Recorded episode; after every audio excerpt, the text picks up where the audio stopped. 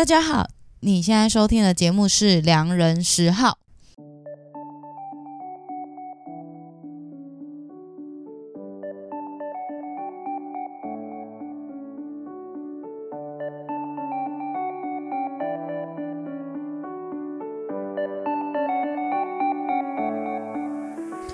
冬天又到啦，大家是不是因为这两天变人，开始想要吃火锅了呢？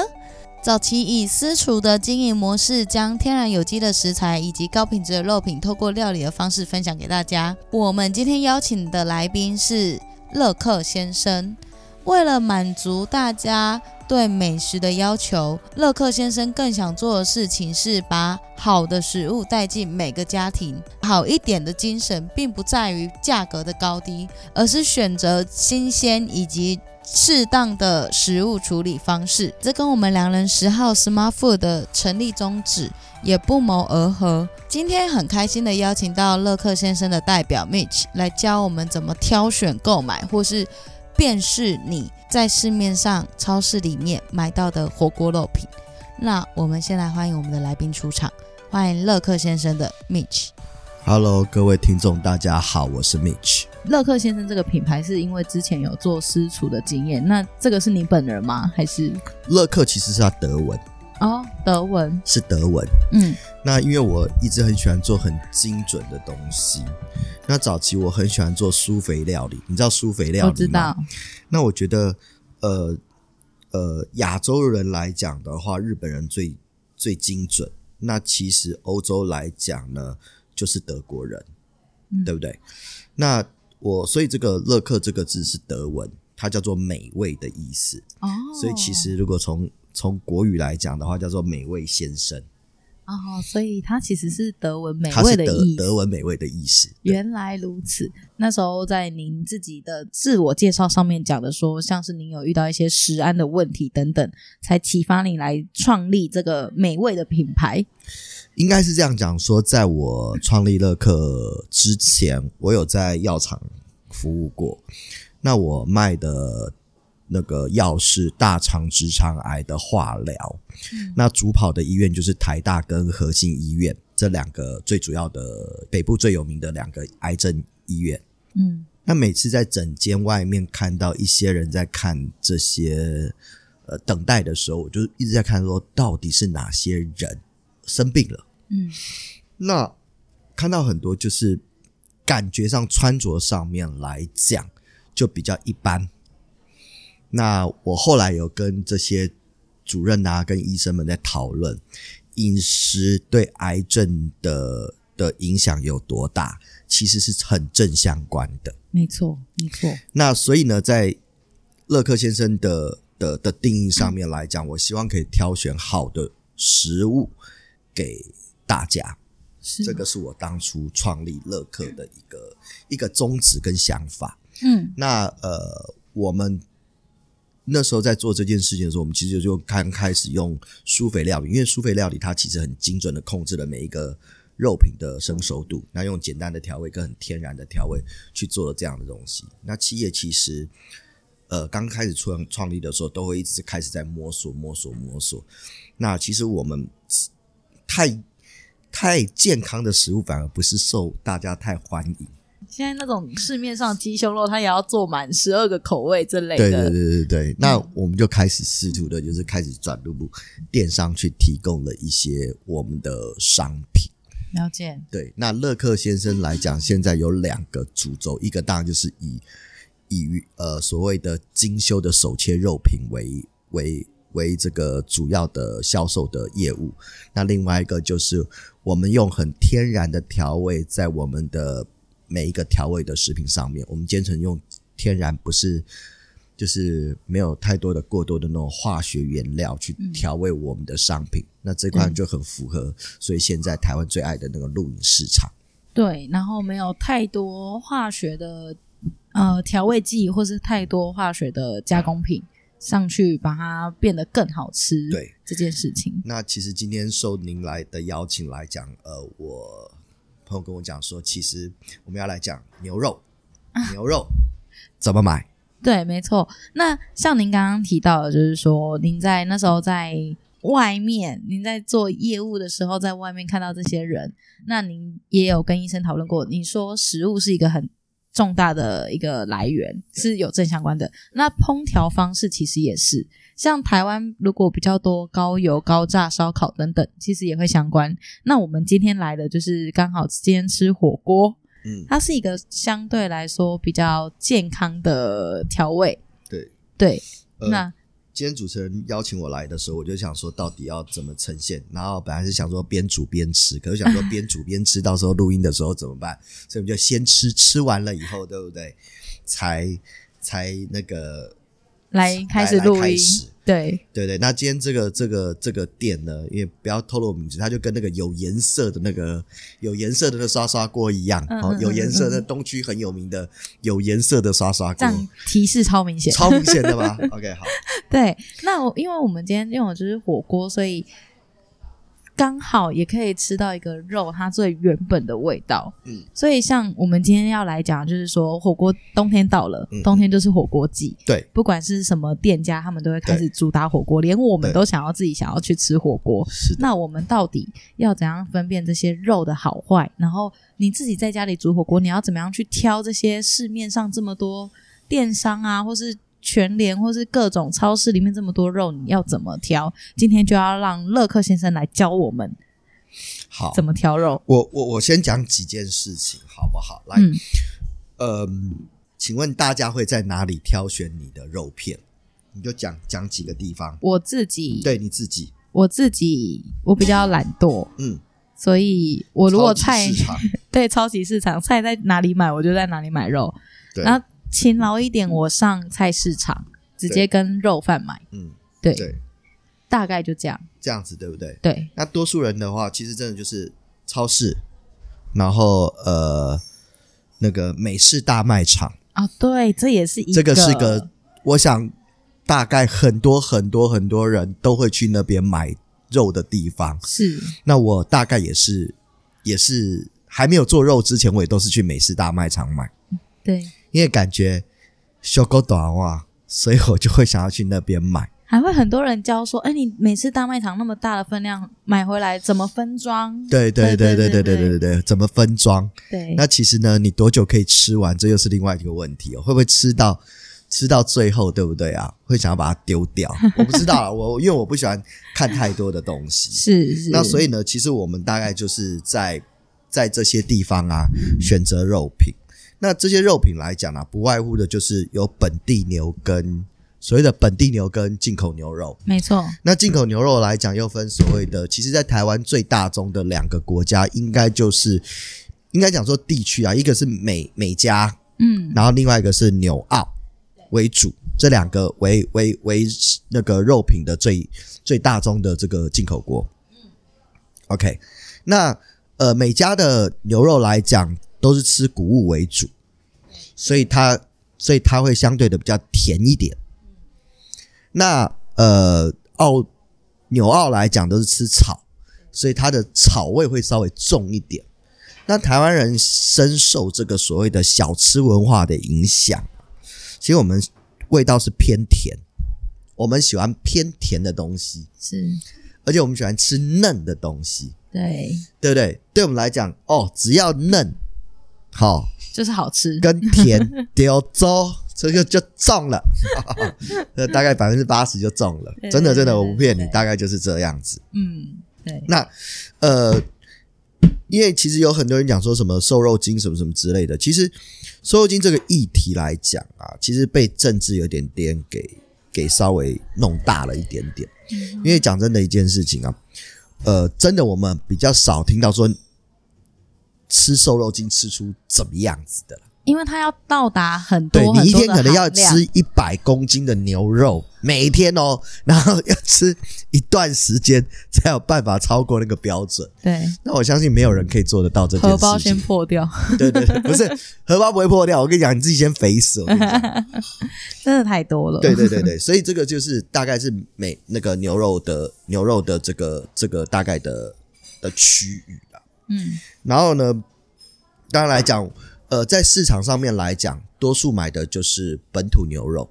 是，那在超级市场，或者是大卖场，他们就是所谓的进口牛肉。所以大概买肉大概就是这这两个两个方向。那我们再来讲说，好来，那呃，本土牛跟进口牛的差异性在哪里？本土牛大家都会强调温体牛嘛，对对对对对，台南牛肉汤最常写的是温体牛，然后一定要当天现宰现杀。你有没有吃过本土牛做的牛排？没有，真的没有，这个真的太少见了。那，那你知道为什么没有吗？因为牛排。啊，我没有想过这个问题。你没有想过这个问题，对不对？对。好，我我跟你讲一件事情哦，牛就是任何的肉品屠宰后啊，在屠宰后啊，它过了一段时间，可能是一两天，可能是一到一个礼拜左右，一天到就一到七天，随着屠宰技术跟外在环境等等的因素影响，它会进入一个僵直期。僵直期是什么意思？僵直期就是，嗯，这个要怎么解释呢？就是所谓的，它它那个时候肉是最软嫩的时候，然后呢，它开始了就开始会做一个所谓的，因为放久了嘛，嗯，那牛牛肉本身会呃，就是它那个会产生氨基酸，然后呢，去去发酵变成一个酵素，让肉做成这个熟成，还没有熟成就熟成开始要。分于熟成不熟成的那个那个时间，就叫做僵直期。哦，熟成之前的这个时间点，对，就是应该讲说，只要进入僵直期了，就是开始在走熟成。嗯，开始让它的肉肉品里面的蛋白质做酵素的分解。对对对对对对对对对对对。了解。那它其实大概是开始在做这件事情。哦。所以，因为台湾你要吃当天现宰的，你就不会有熟成这件事情。欸欸、第一个，第一个，台湾的牛肉对不对啊？嗯、它很瘦哦。李前总统曾经花了很多钱想要把它养肥，可是还是养不肥。所以呢，就是偏瘦。所以呢，台湾的牛比较适合做片或肉食来吃。嗯嗯。它不适合做排装，因为它会太硬。嗯。因为第一个，我也。现在有人开始在做台湾牛肉的的的熟成来做牛排，是对，但是我不知道他做的怎么样，我没有吃过，所以我没有办法跟你 comment，所以我没有办法做做这件事情。对，那台湾牛肉还是用薄片为主，那进口牛肉因为传奇的关系，普遍从屠宰送到码头至少两个礼拜的时间，是。坐船来台湾大概四十五天，再送到你那边，但进来台湾都已经差不多快两个月的时间。对，所以它有经过，如果是冷藏肉的时候，对不对啊？它就有经过两个月的熟成。哦，所以外面跟你讲说它熟成几天的时候，Hello Gay，为什么？因为每一个肉都有熟成过，只是有没有必要写出来而已。嗯，因为它在那个环境下，其实熟成的。就已经在熟成了，所以所以应该讲说进口的肉每一块都熟成啦。那只是说它到底是怎么样的熟成？那我们讲的是、嗯、呃湿式熟成，就是放在那边用冷藏，然后在一个温度里面来讲做做做熟成的方式。对，做管控嘛。对对对对对对对对对。那如果如果这个牛肉的那台呃温体牛肉之所以好吃呢，是因为它还没有在僵直期之前，它肉还不会变很 tight。就是那种很很紧张，因为僵直期肉的时候会先紧，然后再开始慢慢的酵素产生了，慢慢慢慢慢的放松，所以它需要时间的去去弄。那台南人呃，就是所谓的我们的本土牛肉最厉害，就是说你买回来你不能放太多天，因为因为你要赶快吃掉，因为一两天以后对不对？它就开始变变了，变变就是进入僵直期。僵直期的时候你。那个肉都要放很久很久，那你肉丝接触的面积太多，那根本不能再做熟成的动作。对，所以如果你你你那个会变成橡皮筋了。所以有些牛肉对不对啊？肉丝放回家，为什么两三天就变不好吃了？就会变得比较硬。嗯嗯嗯，那个就是因为它进入了僵直期。其实来讲的话哦，养牛的技术上面来讲的话，国外比较先进一点。大概如果要养到一个体体重啊，我我举例来讲，一只牛如果成牛的话，如果是六百公斤的话，假设啦，我我忘记是六百八，那不不，anyway 几百公斤。嗯、那台湾如果要养到低标，我们就讲说，以假设是一个六百块、六百公斤才可以屠杀的一个一个一个标准的话，对不对？呃，进口牛肉大概二十二个月到二十五个月就可以养成。嗯，那呃，台湾大概要差不多呃三十个月以上，要养比较久，要养比较久。嗯，所以台湾的牛其实本土的牛比较贵。对，不不一定不一定比进口的便宜。我我在想说，本土比，因为你看嘛，通常都比较贵。因为为什么多吃了八到十个月的饲料？嗯，那我要多花八到十个月的人工去养这个牛，那怎么会比较便宜？绝对不可能。对啊，所以去菜市场买牛肉，其实通常没有没有没有没有很便宜啊，都没有比在超商或者大卖场买的便宜。呃，不是。超商大卖场，因为它是进口肉嘛，那其实讲真一件事情，啊、台湾牛其实真的没有你想象中的便宜，就是这样子。是，大概我可以我可以讲得出来这样的东西。了解。讲到牛肉，其实我们很常去会去讲，就是什么哦，你吃牛要去看它的油花分布，就是或者是大家最近这几年很流行吃和牛。对。那对，然后大家就会说，啊，你看它的油花分布均不均匀这件事情，这个是真的会影响它的口感嘛？因为有时候油花这个东西其实就是油脂嘛，吃太多也是会觉得，我自己觉得有时候会蛮腻的。那不知道你你你会怎么看待这件事情？好，我我们在讲这个油花之前的时候，对不对啊？我想先讲一个对于牛肉跟牛排的差异性。在欧美国家，他们的认知里面来讲啊，可以作为排餐的牛肉，嗯，叫做牛排，是。就只有四大部位而已。乐眼，乐眼，然后呢，你你你讲讲看，菲力，对对对对，还有嘞，然后。还有两个，乐眼菲力。那个，如果如果你猜对的话，对不对？我就给你一个礼物，就给观众多多加一个礼物。如果没有的话，那个你要自己出钱买。啊 哦，我要为了观众把这一题想出来。等下，对对对对对，乐眼、乐眼、菲力，嗯嗯嗯，然后。你你听过的，你想想看，丁骨牛排，对，没错，还有一个，还有一个，还有一个，还有一个，还有一个，还有一个，还有一个，还有一个，还有一个，菲力、丁骨，还有一个，排牛小排、排骨。乐牌，当然，来两这三次机会，一个你你你，我们认真认真猜三次机会，一次是什么？你要给谁？你刚才讲了好多个，来，你你你先讲一个。哦，刚刚我有讲中吗？没，我我不跟你讲，来来，你你你，我刚刚随便乱讲的有那个牛小排，不对。然后另外一个是，我说欧美哦，不是说亚洲哦。OK，欧美。那我刚刚讲的应该都错吧？第一个是。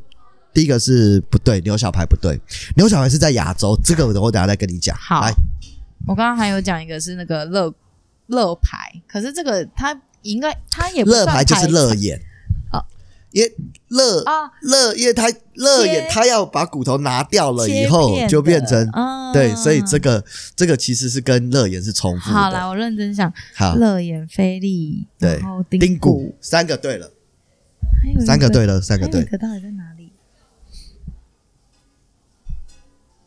腿牌好像不太可能。我提醒你啊，好，地名，地名，天哪，真的是太少吃牛排了。地名是的，地名没错，地名哪个国家？我不能跟你讲地名。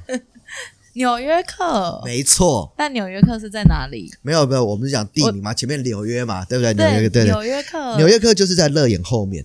哦，接着它的那个肉哦，那这样我有答对吗？对对对，答对答对。好，这四大部位是欧美认为的排餐类的东西。哇，那在亚洲呢？其实丁骨呢，因为的制作跟还有我们之前有些法规的规定，带骨的牛不能进台湾或什么什么之类的，所以其实，在亚洲社社会里面来讲，并没有那么喜欢吃丁骨。可是还是市场上还是看得到丁骨，有，但是少。嗯，很少。对，我们反而这么多牛小排。对，我们牛小排很多。对啊。好，那其实你看哦，我觉得日本人很聪明。你知道为什么日本人有那么多烧肉店？你知不知道？嗯，因为他就把那个人家不要吃的剩肉，对不对啊？啊，因为他们有职人精神，讲好听的就这么修修修修修了，本来人家丢掉不要的东西，他把它弄得漂漂亮亮、很精致的感觉，又卖出去，就是日本人吃的烧肉。是，那韩国人就是把那个牛小排啊，对不对？弄成那个他们那个 galbi，那个就是那个带骨牛小排，那个那韩式烧肉这样子吃。对，对，所以所以你知道吗？日本啦、啊，韩国啦。那很喜欢吃这个牛小排。那台湾人的其实受了很多的外来的饮食的影响，所以我们也学日本，很喜欢吃牛小排。嗯，所以为什么我们的牛小排啊，在美式大卖场那个牛小排都好像不用钱的放在那边？对啊，你有没有觉得都好像不用钱的感觉？那个整个堆起来这么大一盘，有的都是两三公斤起跳，三三点九九什么公斤起跳，然后对。三公斤可能对对一千呃三千公斤一千二嘛，三公斤不就三千六？对对对对对，这个是这样。但是对比起来，我们比我们去市场买肉还是便宜很多。那呃，台湾人对那个行销是非常非常的厉害，你知道为什么吗？松板猪根本没有这个部位。我为什么要讲松板猪呢？你们各位去吃火锅的时候，有什么霜降啊、雪花啦、什么乌龟不龟啦？嗯在牛排的正确部位上面都没有这个名字，那个那个是台湾就是商人想出来觉得很好听，对。对对，很好听的名字，对。对不对？对，那所以就变成那种很好听的，但是那那种肉都是我们不知道，就是在国外他们是要丢掉，不知道去去干嘛的肉，台湾人拿来卖给台那个亚洲，亚洲把它弄成火锅片，然后刚好这个肉。我们又超喜欢吃火锅，对，我们又超喜欢，就是亚洲人都喜欢吃火锅，所以就就就拿这些肉来当火锅片，因为片薄了就不不硬嘛，不硬就好咬。对对对。那当然我讲了，我我要讲这个问题的时候，其实我们要回到另外一个，就是刚才强问我说牛油花怎么一回事？哈，嗯嗯，体质很重要，这块肉啊，它本来就软的，它就算没有太多的油花，它也硬不到哪里去。我们举个例，菲力，菲力会，菲力就菲力很少油花吧？没有，对不对？嗯、但是我告诉你一件事，和牛的菲力有油花，但其他的菲力油花很少，一点点一点点而已。但你会说这块肉嫩不嫩？还是嫩，很嫩啊，对不对？嗯。那我问你一件事情，你其他的部位的肉，就算油花再漂亮，你去咬它还是很硬。所以油花它只是说，在这块肉，假设。在两块同等值的肉比较上面来说，油花相对的两块热眼，油花好多的那个它会比较嫩，但没有的话就不会比较嫩。你懂我的意思吗？就是油花取决于它嫩不嫩。呃，其实应该这样讲说，油花取决于什么呢？就是说两块肉，我摆了两块热眼，一块。油花比较多，一块油花比较少，油花多的会比较嫩，在同等值的肉比较。是，但你不能拿菲力跟乐眼两块来比，或是拿菲力跟牛小排来比，不行，不行，不行，不行，要站在同一个天平上对对对对对对对对对对。所以呢，每个人说哦，你看这个这个这个，所以我们常在买肉的时候都会被骗说，哎，我买了。什么的？我买了和牛，我买了什么什么什么之类的，就觉得很厉害。我问你一件事情哦，我用一个和牛人家不要的废肉，嗯，跟那个美国牛肉的这个所谓的呃乐眼牛排，就真的可以做牛排的这个肉，请问哪一个比较好？嗯，好的等级是指吃起来的感觉比较好，比较嫩。其其实哈、哦。这两块肉，我应该这样回答说：理论上来讲，理论上来讲，应该是美国牛会比较高级。但是大家所有的消费者，只要听到和牛，和牛，哇，就无形中把它加了一百分。对啊，但我刚刚其实我刚刚的想法应该是说，因为是美国做牛排的肉，所以它应该不会差到哪里去，它应该是会比较好的。好啊嗯、对对，因为我刚刚讲说嘛，就。人家日本那种腿肉或什么之类的不要的，就是很烂的肉，不知道丢到哪里去。他不，他除了把它修修修修修修修成很小块去做很精致的烧肉以外，他就是把它整颗去冷冻片成火锅肉片，然后告诉你我有卖和牛哦。但那个和牛好不好吃？我我我我下次有机会我可以拿和牛肉跟一般这种肉比，嗯，来看哪个好吃，你就知道了。是，所以呢，其实大家不要被油花所骗了，也不要被油花所迷失了，更不要被日本和牛给所迷失了。就是哦，你看我买了和牛，我常常遇到我的客人跟我讲说：“Mitch，你看我已经跟谁谁谁买了和牛。”我心里讲说，他通常会跟我讲这句话的十个，大概有九个是不懂吃，不然他不会跟我讲说我买的日本和牛。对，对你到底你到底懂不懂吃？我我都觉得呃，好吧，尊重你吧。我们今天就是来破除这个迷思。对，我们一定要破除迷思。所以和牛不一定比较好。对，真的，因为我们还是取决于部位。你可以拿到什么样的部位？那你做怎么样的精修？其实今天呃，其他你你在吃火锅的时候，我没有给你看，就是一个乐客的一个手切牛肉，跟那个呃一般这个火锅店提供的牛小排，机器切的，机器切的。嗯，那呃，其实刚才其他有跟我讲说，呃，他有一个朋友在做 Iberico 的那个 ham，他说那个 Iberico 那个帮那个那个切肉的那时候，其实机器切的没有比较不好，比较平整，比较规矩。我说。对，没有错，这是真的，这是事实。嗯，他说：“那你你，Mitch，你的乐克的手牵牛，那好在哪里？我跟你我好在哪里？因为其实一块肉的好坏啊，你们如果去吃高档的那个所谓的餐厅的话，对不对啊？他们都会告诉你一件事情，要把肉修干净，把那个脂肪或是筋的地方修修掉。嗯，对。”那才是真正要吃的剩下的肉，烧肉店也就是这样子的精神。他把不是很好的肉，譬如说我假设一样，我进一块肉是五百块的一一块原肉好了，那我如果扣掉，我不含工哦，我只要修掉百分之五十，我等于这一块肉至少要卖，你看我的成本就变成一千块，我还不含工。对，那我这块肉如果没有卖个两千块或三千块，请问一下我怎么维持我的？餐厅的运营，没错，对不对？嗯，所以这个是很重要的一件事情。所以当你在看肉的时候，对不对啊？你可以看一些，就是你有拍一些照片，你们看到说有切肉跟没有切肉，其实那个真的是会差很多很多。所以其实我也觉得说不一定要手切，但是机器没有办法帮你修肉啊。是啊，它就是一整片一整片这样下来刨嘛，对对不对？它没有办法帮你修肉，嗯，所以我们只能。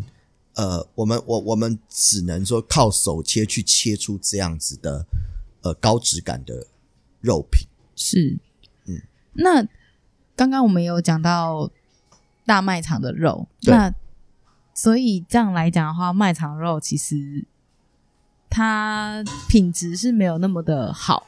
哦，不能这样，不能这样讲。我是讲说大卖场，就是说。其实应该讲说，呃，大卖场的肉来讲，对不对？它都卖一整包一整包。那其实讲真的，他会把很多很多的那个，你们查那个好事多爆料的时候，不是说它下面把很多很多的油脂放在下面？哦，对对对，因为上面都是瘦的，然后下面都是肥肉比较多的肉。对，因为他譬如说我讲这一件事情，一块牛小排正常来讲的话，我买一块原肉。原肉以现在好事多的报价是八百三十九元一公斤，嗯，那我们就用一个简单的算术嘛。你如果说我们就算好，假设是算九百块好了啦。那我问你一件事情：今天我要丢掉东西，我要不要加回成本去？要啊，一定要，对不对？不然的话，那个要算谁的？对啊。所以呢，他丢的越多，他当然要给你加的钱越高，越越越多嘛。嗯。所以呢，你就看到说说为什么说，哎，你你肉很多的油都放在下面，然后上面才放好的肉啊？废话啊！你又要它便宜，又要它怎么样？它如果不不不不把一些那个油摆进去的话，那它要赚什么？对，它要符合那个重量嘛，嗯、对不对？对对对对。嗯嗯嗯。所以呢，它基本上它的品质是不错的，但是讲真的一件事情，我们还是要讲到另外一个很重要的问题：你这个肉拿回来，你有没有修？其实每一块肉都可以修，修的非常的精细，你就可以吃到它非常好吃的肉。可是你没有修的话，你整块吃你就变得不好吃啊。这个原因就是在这边嘛。是，现在好市多卖的 啊，对不起，美式大卖场卖的最最好的一块肉叫做什么？嗯，板腱还是什么之类的，中间有一条很硬很硬的筋，我都对不起啊，我我可能比较粗俗一点啊。我我每次看到朋友买那块肉，我说：“哎、啊，你是没有钱吃饭是不是啊？啊，你你就去买买那个轮胎来吃就好，你买那块干嘛？那那块肉不是牛排啊，没有人在没有人在吃那个东西当牛排的啊。那为什么大家一直买呢？还买的那么好，对不对？我就觉得，嗯。”好吧，那你那就是为什么今天我们这一集要邀请你来跟我们分享肉品的知识。听了这一集之后，大家都知道怎么样去买肉。对啊，对啊。那我我们就是讲说，所以其实其实你看嘛，他的其实每次卖场上面来讲，有些时候我们在商人在做事情的时候，我们必须想说，我们必须考虑，我第一个我们要获利，第二个我们就想说怎么做良心的获利。其实呃，修肉啊。每个人修的那个耗损不一样，嗯，好好事多大概十几 percent 而已。那我们有、嗯、我们的手切肉抓到五十 percent，几乎一半，三倍以上，应该讲说三倍以上。对，那我们的价钱还要去跟他媲美，什么什么之类的。其实我们是不太可能，我们不可能跟他一样的钱。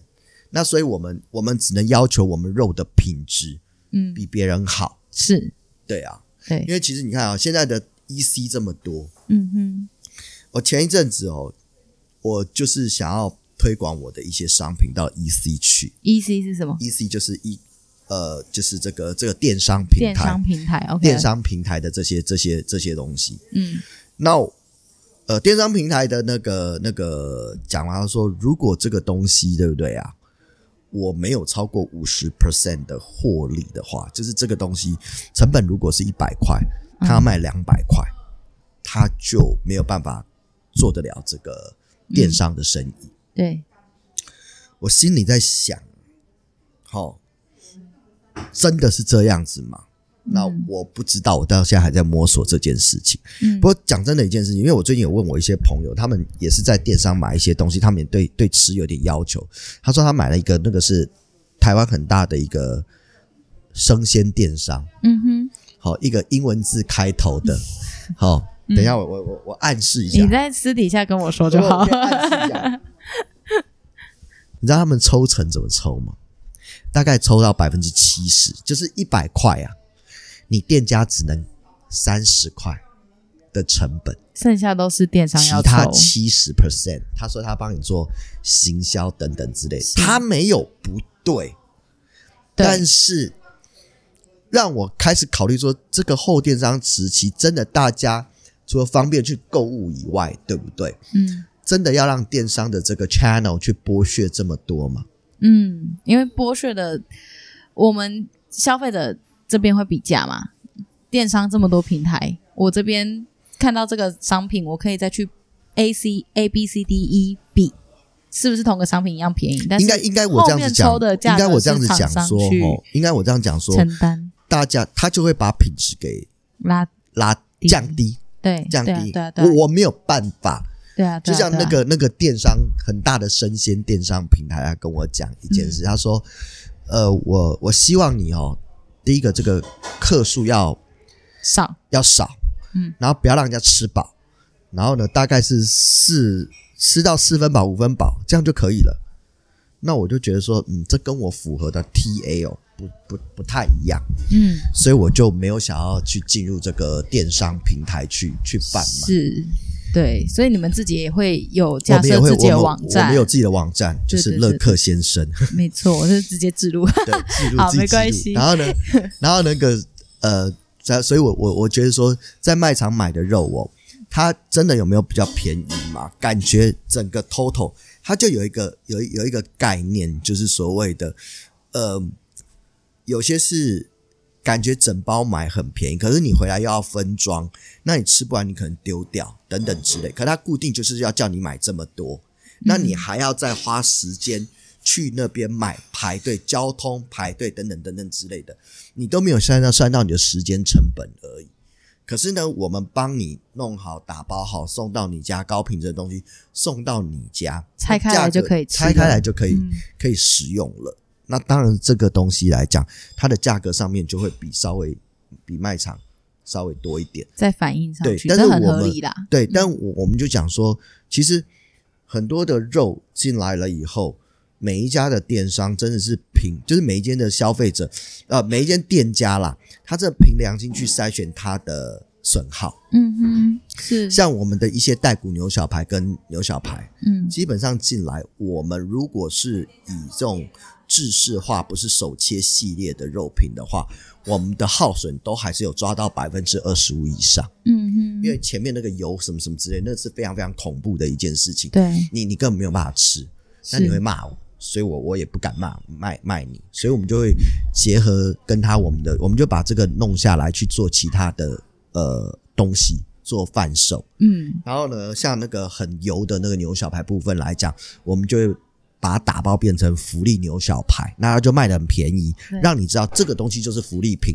那你要买你就买，我们不会骗消费者，我们就是这个东西哦，我们没有赔钱，我们也不赚钱，我们甚至应该讲说我们赔钱一点点，我们不赚钱的情况之下，我们就把这个东西给。给给贩售出去，很透明的方式，对，很透明的去去去卖这个肉，消费者都可以知道他买的东西是什么样的东西。是，没错，没错，没错，没错。然后刚刚你一直提到手切肉，然后我们刚刚在吃火锅的时候，其实你也有让我比较机器切的肉跟牛小呃那个手切的肉，其实它都是同一块肉嘛，一模一样的肉，都是美国进口的牛小排，然后使用不一样的方式去切它。对，可是我吃起来我就觉得牛小排吃起来好像比较软嫩，而且鲜甜。对对，然后你甚至就是还弄了一个方式，是你把肉放在台南，台南的那个那个那个火锅的那个牛肉汤，牛肉汤是火锅的方式。其实我讲真的一件事情哦，如果是真正的肉品来讲，呃，我觉得台南的那个肉啊，它是在吃它的新鲜。对，但是如果真的两块肉拿起来吃的话，对不对啊？我个人偏好进口的牛肉。嗯，我不会，我不会，呃，偏爱爱台南的那个新鲜，当然那个是 OK 啦，那个因为它切的很薄很嫩，哇，任何肉你切成薄薄的都很好吃啊。所以台南的火锅或是牛肉汤会这么好吃的原因，是因为他们它切的很薄，然后呢，它就是让你觉得它新鲜。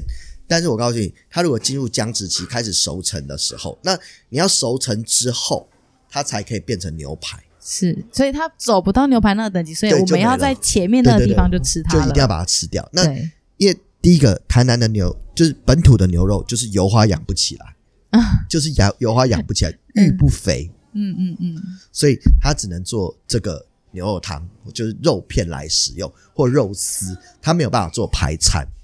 然后那个进口的可以，那我们又是因为你看，我们已经熟成了两个月左右的牛小排。然后我们再加上哦，用手工去去除它的油筋，然后再来去片薄片吃，然后涮肉吃。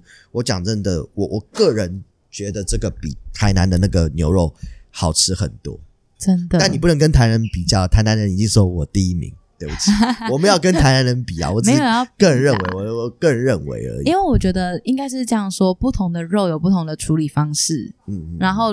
当然，台南这个牛肉汤的文化，它其实也形成了很久了。那其实那个也是我们台湾人很喜欢吃，然后也是台南的骄傲。我们没有要比较，对对对对对对对，那是台南的骄傲，没错。然后只是我们在这边，比如说我们大部分买到的，其实还是会是以进口的牛肉为主。对。对，现在的我们的生，尤其是在都市里面的生活形态来说，对对对，就是你真的要到菜市场去买肉什么的，其实那个比较不是我，比如说像我，像我是个上班族，或是我是个比较年轻没有家庭的人来说，对，我就是会去超市买嘛，比较方便啊。所以没错，今天我们就是在这一集里面可以了解到很多在超市的这些肉品市场背后的故事，还有一些很很很很有含金量的知识。刚刚我那个答答案有答对，有有有有有，那这样我们听众可以抽奖吗？我，我们这抽奖 当然可以，可以，可以，可以。